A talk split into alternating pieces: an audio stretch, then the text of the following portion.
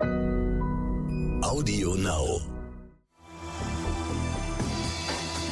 Richter und Bell. Wirtschaft einfach und schnell. Und damit auch heute ganz herzlich willkommen zu einer neuen Folge Brichter und Bell Wirtschaft einfach und schnell. Schön, dass ihr dabei seid. Wir haben vergangene Woche darüber gesprochen, dass es unruhige Zeiten sind im Moment, auch in den Finanzmärkten. Und natürlich fragen sich viele, was kann ich jetzt eigentlich tun, um mein Geld so sicher wie möglich anzulegen, um auch in ein paar Jahren noch wirklich zu sagen, gut, das hat sich gelohnt, da habe ich äh, in die richtigen Werte zum Beispiel investiert. Wir wollen heute mal über sogenannte Aktien fürs Leben sprechen. Raimund nennt sie wahre Werte. Also wir wollen darüber reden, in welche Aktien man investieren kann, die auch noch in ein paar Jahren, in ein paar Jahrzehnten womöglich immer noch da sind und sich immer noch rentieren. Unser Thema heute, Raimund, äh, schön, dass du am Start bist. Wie findet man solche Aktien? Ganz kurz vielleicht ein Wort noch dazu. Für diejenigen, die sich nicht so sehr für diese Aktienthematik interessieren, die einfach was anlegen wollen langfristig, haben wir ja schon gesagt, ist es am besten, nicht in einzelne Aktien anzulegen, sondern in Fonds, in breit streuende Fonds. Dann kauft man mit einem Fondsanteil gleich viele Aktien. Am besten ist der Weltfonds der MSCI World Index und da gibt es Fonds, die diesen Index abbilden. Darauf kann man Sparpläne machen. Das ist für die Masse der Menschen die beste Lösung. Aber es gibt sicherlich auch welche, die auch mal einzelne Aktien haben wollen. Und für die kommt es tatsächlich wohl darauf an, auch die guten Aktien rauszufiltern. Vor allen Dingen, Etienne, ähm, ich gehöre nicht mehr dazu, du gehörst noch dazu für die jungen Leute. Denn es ist doch klar, je jünger man ist, desto länger ist der Anlagehorizont, den man hat. Und je besser, je nachhaltiger, müssen die Aktien sein, in die man anlegt. Also solche Aktien äh, von Unternehmen, die beim ersten möglichen Sturm schon hinweggepustet werden, die sind da nichts. Da will man was haben, was lange, lange Bestand hat. Ja, Raimund, ich wiederhole meine Frage. Wie findet man die? Gute Frage, nächste Frage. Nein. Nein, dann bleiben wir jetzt dabei, ist doch klar. Ähm, also ich habe meine, ich habe mal, ich habe meine eigene Methode. Also vielleicht können wir mal äh, auch mal die Methode ganz kurz anderer zitieren. Da gab es ja äh, vor einiger Zeit einen Artikel in der Zeitschrift Kapital.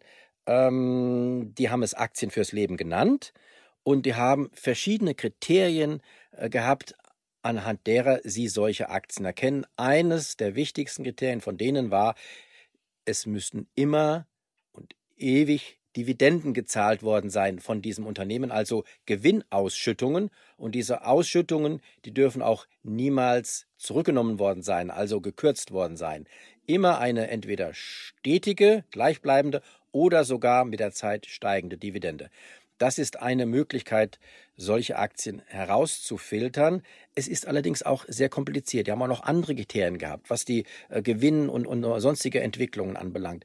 Hm. Ja, welcher Normalbürger, welche Normalbürgerin hat diese Möglichkeit? Ich habe eine ganz einfache andere Methode gefunden, indem ich, und das ist ja quasi sehr einfach, mir die Charts angucke also die langfristigen Kursverläufe, die kann man im Internet kostenlos von fast jeder Aktie finden.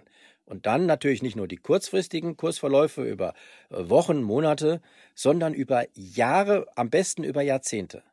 Und eine Aktie, die einen solchen Chart zeigt, der von links unten am Anfang nach rechts oben geht, ich nenne sie Luro-Charts, also links unten nach rechts oben, das sind tatsächlich die besten Kandidaten dafür, solche Aktien fürs Leben zu finden. Denn sie haben zumindest in der Vergangenheit, in den vergangenen 10, 20, 30 Jahren gezeigt, dass sie wahre Werte sind, dass sie also nicht durch jeden Sturm, den es ja auch in den letzten äh, Jahren gab, dass sie nicht durch solche Stürme hinweggepustet werden. Hm. Was ist dann mit Aktien wie eine Tesla-Aktie zum Beispiel? Die gibt es noch nicht so ewig lang. Die ist extrem gut gelaufen. Die ist durch diverse Stürme gegangen. Ist das für dich so eine Aktie fürs Leben ein wahrer Wert? Nein, weiß die, die Historie ist noch viel zu kurz. Und mhm. äh, die Schwankungen auch, das gehört auch dazu. Ähm, wenn eine Aktie von links unten nach rechts oben geht, sollte sie auch nicht so heftige Schwankungen haben wie die Tesla-Aktie. Und äh, eindeutig nein, Tesla mag in 20, 30 Jahren mal tatsächlich zu den wahren Werten gezählt werden können, aber im Moment noch nicht. Zumal diese Firma ja erst seit ganz kurzem überhaupt erst Gewinne gemacht hat eine Unternehmung, die seit 30 Jahren steigende Aktienkurse vorweist, da kannst du mit Sicherheit, mit an Sicherheit grenzender Wahrscheinlichkeit davon ausgehen, dass die auch über diese Jahre Gewinne erzielt haben wird. Denn sonst wären die Aktien über einen so langen Zeitraum nicht gestiegen. Tesla, Spekulation auf die Zukunft, ja, über kurze, über zwei, drei Jahre vielleicht, ja, aber nicht über Jahrzehnte. Das geht nicht, ohne dass die Geschäftsergebnisse, die dahinter stehen, auch diesen Aktienkurs rechtfertigen. Und das ist ja auch eine gute Methode. Ich kenne vielleicht die Geschäftsergebnisse gar nicht dahinter. Aber wenn ein Aktienkurs über so lange Zeiträume so stetig steigt, dann müssen die Geschäftszahlen dahinter auch stimmen. Ist es aber nicht in Zeiten, wo es alles, sag ich mal, schneller, dynamischer ist, als das vielleicht vor 20 Jahren noch der Fall war, gerade aufgrund von Technik, ähm, gar nicht mehr so wichtig, so viele Jahrzehnte sich anzugucken, wenn man jetzt eine Apple nimmt oder auch ein Amazon äh, als Unternehmen. Das ist ja unglaublich gut gelaufen. Die sind jetzt auch äh, gut am, am Kämpfen, ne? die Tech-Aktien in der aktuellen Situation. Aber das würde trotzdem für dich rausfallen, nur weil es die jetzt noch nicht seit 20 Jahren gibt? Nein, also sage ich mal, ähm, Apple gibt es schon seit, seit, seit längerem. Und äh, äh, Google zum Beispiel, die jetzt äh, Alphabet heißen, die gibt es auch schon seit über zehn Jahren. Und da kann man sich an dem Chart auch schon mal angucken, die ist sehr, sehr erfolgreich gelaufen. Aber das heißt nicht, weil du sagst, die Hightech-Aktien, mhm. äh, dass sie gerade mal äh, in der Bredouille sind. Natürlich haben auch solche Aktien durchaus manchmal auch längerfristige Durststrecken. Das gehört dazu. Auch wenn eine Aktie lange, über lange Zeit gestiegen ist, dann muss sie sich auch mal ausruhen. Dann geht es nicht nur seitwärts, dann geht es auch mal runter. Man nennt das dann langfristig Konsolidierung oder Verschnaufpause im Chart. Ja, auch die Luro-Charts, die ich meine, die haben solche Phasen. Aber es muss doch tatsächlich am Ende über einen langen Zeitraum nach oben gehen. Gibt es bestimmte Bereiche, wo dir aufgefallen ist, dass da bestimmt oder, oder besonders viele von diesen äh, Luro-Aktien drin sind? Sind es bestimmte Segmente, die gut funktionieren? Ja, die gibt es. Hm. Also äh, Branchen nicht, aber tatsächlich, was Länder anbetrifft, ich habe solche Aktien vor allen Dingen in den USA gefunden. Wen wundert's, möchte man meinen, oder? Ja, das sind nicht unbedingt auch die ganz bekannten Aktien. Ähm, ich will jetzt hier keine Namen nennen, weil wir wollen ja keine Aktienempfehlungen geben, aber äh, man soll sich vielleicht mal diese Charts angucken. Sie bieten vor allen Dingen eines. Für mich ist es so, wenn ich so einen Chart sehe, ist der wie ein Zeugnis. Ähm, ein Schulzeugnis oder auch ein Zeugnis, das man an der Uni kriegt.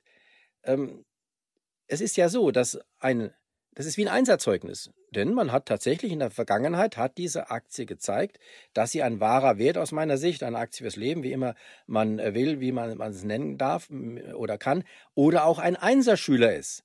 Denn so eine Aktie ist eine, ein Ausrufezeichen ist wie eine Einsernote unter einem Zeugnis. Jetzt kann man natürlich sagen, ja, es ist auch nur Vergangenheit. Was sagt mir das Zeugnis für die Zukunft? Ja, dann frage ich dich natürlich, jedes Zeugnis hat immer nur die Leistungen in der Vergangenheit. Und trotzdem sind sie ein wichtiges Kriterium, um zum Beispiel Leute einzustellen. Dass man sagt, wenn die Leistung in der Vergangenheit gut war, ist die Wahrscheinlichkeit zumindest hoch, mhm. dass die Leistung auch in der Zukunft gut sein wird oder sehr gut. Eine Garantie, selbstverständlich, die hat man weder bei den Aktien noch bei den Menschen, die man einstellt. Aber ähm, meine Frau ist Schulleiterin und die hat mir gesagt, äh, die Erfahrung zeigt, dass Einserschüler, wenn ein Einserschüler über Jahre ein, ein Einserschüler ist oder eine Schülerin, dann ist die Wahrscheinlichkeit, dass er ein solcher bleibt, größer als die, dass er zu einem Viererschüler ähm, absackt.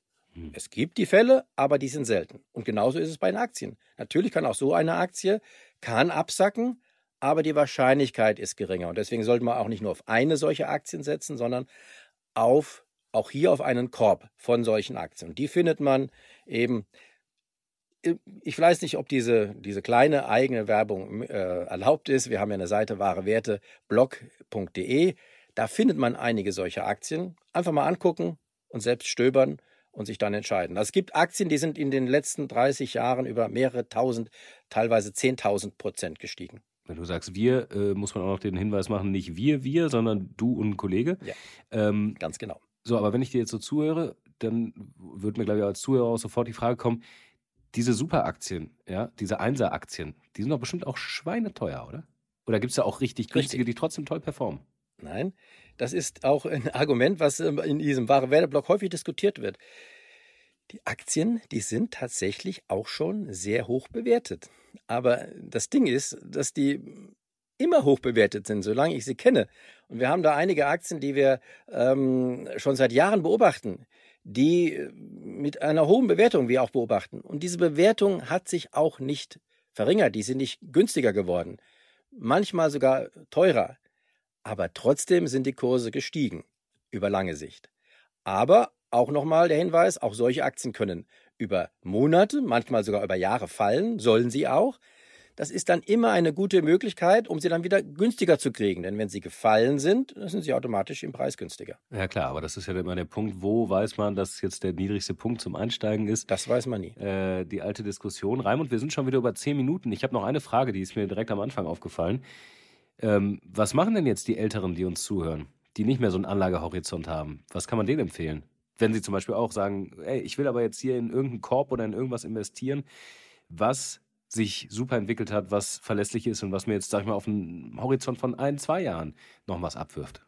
Also die, die können das Gleiche machen, äh, auch auf, in solche, auf solche Werte setzen. Denn nochmal, die Wahrscheinlichkeit, dass die dann in den nächsten äh, zwei oder drei Jahren schlecht performen, ist durchaus da. Ja, aber sie ist doch geringer als äh, die, dass sie nicht auch in den nächsten zwei, drei Jahren gut performen. Und wenn man sich auf einen Korb dieser Aktien konzentriert, also nicht einzelne äh, nur herauspickt, ist da auch die Wahrscheinlichkeit, dass der gesamte Korb dieser wahren Werte sich durchaus ansprechend entwickelt. Aber Natürlich kann man auch als älterer Mensch einen langfristigen Anlagehorizont haben, wenn man vielleicht seinen Kindern was vermachen will oder Enkelkindern. Also das sind äh, aber Dinge und Motivationen für einen Aktienkauf. Ich glaube, da können wir hier nicht jeden einzelnen äh, besprechen.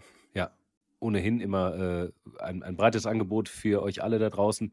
Schreibt uns gerne. Es ist ja immer total spannend zu hören und zu lesen, wer uns da eigentlich äh, zuhört. Ähm, ihr habt uns so viele gute Fragen schon geschickt. Tut das auch jetzt gerne zu dem Thema. Brichter und Bellet ntv.de ist unsere E-Mail und ähm, ja, freuen wir uns drauf. Und machen nächste Woche übrigens eine kurze Pause. Eine Woche sind wir nicht da. So ist es. Da habt ihr Zeit, euch mal die Einsatzstühle anzugucken. Ciao, ciao. Brichter und Bell. Wirtschaft einfach und schnell.